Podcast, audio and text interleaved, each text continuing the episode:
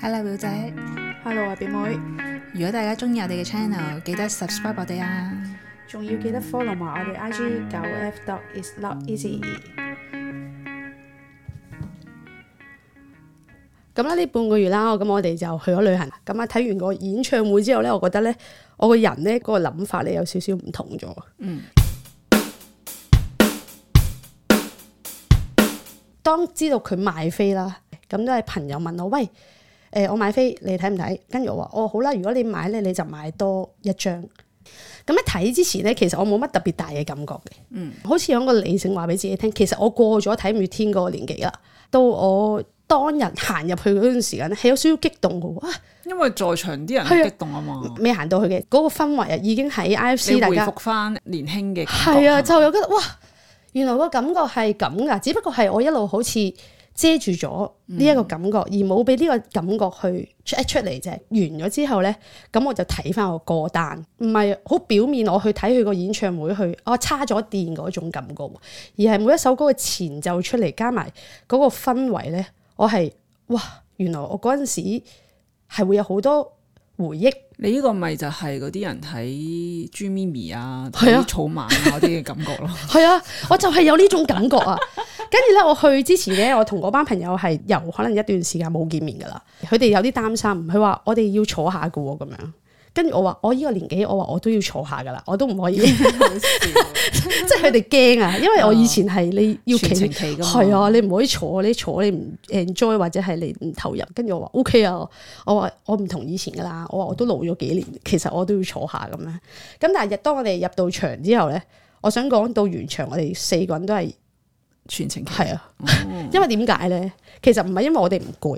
係因為佢哋平地，我哋一坐低，其實我哋睇唔到。哦，係喎，因為前面就遮住咗。咁但係亦都因為咁啱我哋坐嗰個位，亦都唔係咁好彩，有一個比較高一米八嘅男企喺我哋前面 Oh，my god，咁成就算程企都睇唔到啦。係我哋係睇到佢背脊多啲嘅。 啊，慘！咁但係重點就係、個男士係完全冇 sense，係間唔中佢可以坐底下，即係佢成程都係企喺度，本身高嘅人咧，佢哋就唔覺得自己高噶。係咪？我有個朋友個男朋友都係咁高，佢都係會陪佢睇五月天，即係類似啲演唱會，但佢係比較有 sense 嘅，佢會知道某一啲時候。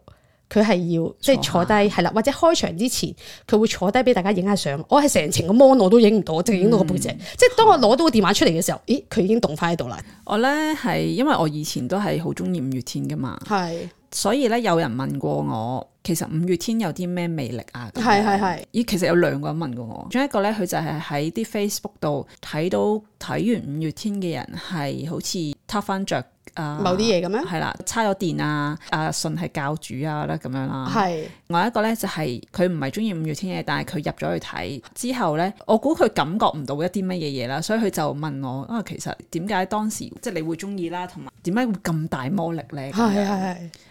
其實我我會覺得係個主打係阿信咯。係佢係一個好識得感染人嘅人。佢好似係佢嗰語氣又好啦，佢把聲啦，都好似要令你跟隨佢嘅感覺。我自己咧就係好中意佢哋咧五個人咧講埋啲無聊嘢嘅，係超中意，即係係啊，因為覺得佢哋無聊又好有趣啊嘛。係啊，誒、我自己回想翻自己當時睇演唱會個感受咧，就會覺得好似我係融入咗個氣氛嗰度咁係，即係佢會帶領你融入一個你平時冇乜機會可以感受到嘅氣氛咁樣。或者係一個收埋咗好耐某個時間點啦，可以咁某講。個對於我嚟講都係啦，回憶熱情嘅點係啦啊，係啦咁樣，同埋係大家共同做同一件事嘅係點啦，係啦，同埋咁樣嗰個年紀係咁啱就係我要聽呢一類型嘅歌，呢個當然係會啦，即係哦佢嘅歌係陪伴到我去度過某一個時候咁樣啦，嗯即係呢個嗯當然都會，但係我講緊係入去演唱會哦哦度睇嘅 OK，OK 時候，然後我睇其他人寫嘅文啦，唔開心嘅時候啊，或者覺得唉好好有挫折嘅時候呢，五月天嘅歌呢就好似係成日都同佢講啊，我會陪住你一齊㗎。哦係係係我會同你一齊度過啲難關㗎，係咁樣係好似永遠都有一個連結咁樣咯。佢就覺得係依樣嘢令佢咁中意啊！我自己咧就係冇冇睇好多年啊嘛，已經咁，但係當然我唔係唔中意佢哋啦，仲係好中意佢哋嗰五個人講埋啲無聊嘢啊咁樣嘅，同埋我覺得佢哋都係同以前一模一樣啊，但係只係我好想嗰個最好嘅 moment 就哦就係留喺以嗰個前時間係啦咁哇樣咯。我都好同意。係真係好有力量嘅，其實即係佢講嗰番説話，我真係好想好想見到你哋。我、嗯我已經好多年或者經歷咗呢幾年，大家都係喺同一個世界。佢成日都講噶，我哋喺同一個天空底下，我哋感受同樣嘅嘢，我係同你哋一齊嘅，即係嗰個好感似覺有連連結咯，係有連啊。結咁樣咯。好好好，雖然個演唱會我唔係好睇到佢哋幾個，因為今次坐得有啲熱。 睇完演唱會之後咧，我亦都有同啲朋友分享過邊一首歌係你哋覺得係最有回憶點㗎啦，即係你覺得係最有感受㗎啦。咁樣我咧就係人生海海，有人講人生海海喎，因為我係好似我第一次聽就係人生海海咯。人生海海俾你咩感覺啊？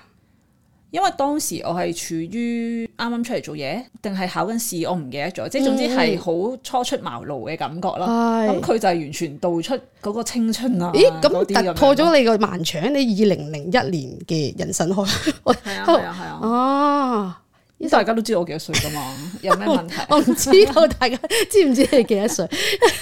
果如知果係聽眾我講樣就知開心嘅嘢俾你聽，有個聽眾留言俾我哋，我唔知幾多啊年幾多歲，佢就同我講，佢話我好中意聽你誒、表姐表妹分享一啲嘢咁樣啦。佢話因為我想了解下年輕人諗啲乜嘢，咦，年輕人 跟住我即刻開心咗一陣。誒、哦，你接受唔到自己咩咩？我接受，因為你始終譬如喺某啲層面上，我你你已知唔經知大個咗你知唔知啦我啊嘛。已經咧唔再係嗰只點樣去保持年輕活力，而哦係如何優雅地老去呢件事咧。哇呢個先係係好深喎重點呢個啊你知唔知下次再傾下係呢個如何優雅地老去。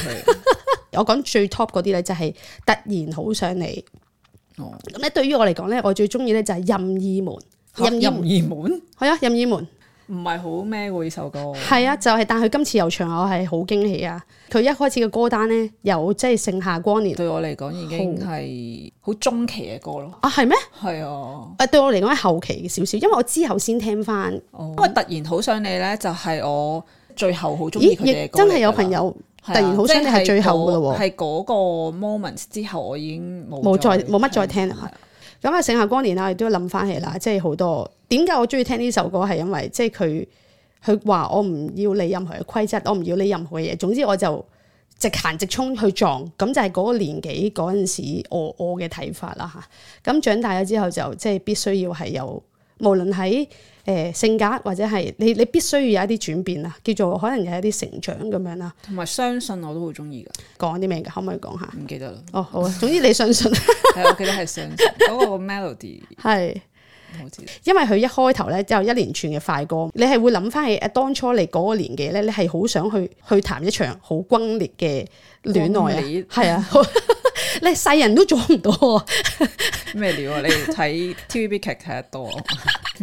跟住唔知大家記唔記得二零誒離開地球表面嗰一年咧，可以話係比較瘋狂嘅一年啊！如果睇佢哋演唱會係好投入，嗰、個 moment 好似你只係做緊一啲好委曲求全嘅工作，你唔係好想做呢類型嘅工作，但係你誒、呃一收工，總之我就要離開而家既定嘅 conference room，你就要跳出去呢個世界度去感受呢件事啦咁樣。跟住佢後期咧就唱翻即係知足啊、擁抱啊，我覺得呢啲就全部都係一個啊回擁抱憶。我都好中意噶，誒擁抱佢唱得好好聽嘅，因為好誒唔係好但係擁抱佢要演唱會版係好聽過誒 CD 版哦係嘛？係啦，因為 OK CD 版係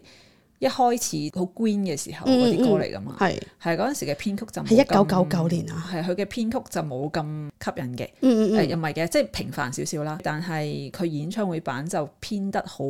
即係好 touching 啊咁樣咯，嗯嗯嗯我覺得係幾好聽。擁抱係誒我學吉他嘅第一首歌，咁所以但我我有啲唔係好記得晒哦對即係佢以前個嘅回憶歌得閒要聽翻，同埋知足咯，提醒翻一。其實好似誒、呃《靈魂奇遇記》咁啫嘛，嗯嗯，你係當下眼前嘅一塊落葉。係誒、一個雲咁樣，其實根本身邊有好多好美好嘅事物，但係我哋成日都係追求咗一個目標，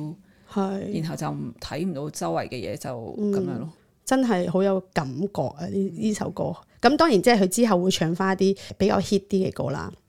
後面咧，我就係我好中意嗰首歌誒、任意門》。《任意門》咧係誒石頭寫嘅歌嚟嘅，好多未必有好多人咧去聽呢首歌。呢首歌就係、哦，總之你經歷完所有嘢之後咧，誒、其實覺得你好攰嘅時候咧，你只要推開嘅任意門咧，其實就係翻屋企嗰道門咯。勁中意呢首歌，咁佢今次都係有唱呢首歌，我亦都覺得好感動。睇完呢個演唱會出嚟啦，咁當然譬如倔強啊、温柔嗰啲，即係佢都有有唱咯。可能 mix up 咗温柔同擁抱添。 你咁樣講呀？誒、擁抱係吉他第一首歌，你咁樣講， 因為太耐冇聽過你呢個唔係温柔係通常 encore 位嘅。係啊係啊，我都唔記得咗添，唔緊要啦。誒唔緊要啦，表姐已經過咗啦係係。咁行翻出嚟個門口之後咧，咁我有嘗試第二日開翻五月天嘅歌單嚟聽嘅。咁同以前一模一樣，我可以聽足一個月嘅。但係今次咧我就做唔到啦。其實我只係 enjoy 喺嗰個氛回圍憶咯，係啦。係咁所以今次個感受係好深嘅，就係、我入去感受，係我好想去感受回係啊憶你已呢經件去事。到誒要睇草 蜢嘅，即係嗰嗰個個批嘅批人啊，係啊。人回憶的係年紀啊。，好似行到出嚟一啲嘢係，哦，原來原來仲有呢種感受嘅，只不過係你間唔中攞佢出嚟回憶下都幾好啊！呢、個感 覺你搞到好似好慘咁樣，又 好好似好老去咁樣你。但好好喎，我覺得自己年輕翻好多啊，知唔知啊？真係啊！你行出嚟，你你嗰唔係話差咗電，但你起碼知道哦，原來嗰個感受係可以，只不過你冇揾翻出嚟啫。 啊我咁樣仲有好記得自己睇五月天嘅感受㗎，老實講下，我唔係因為你都我好記得㗎，有誒因為有某我啲係演唱會係，但係有因啲為我係真係好投入喺嗯嗯喺嗰個演唱會嗰度，所以我嘅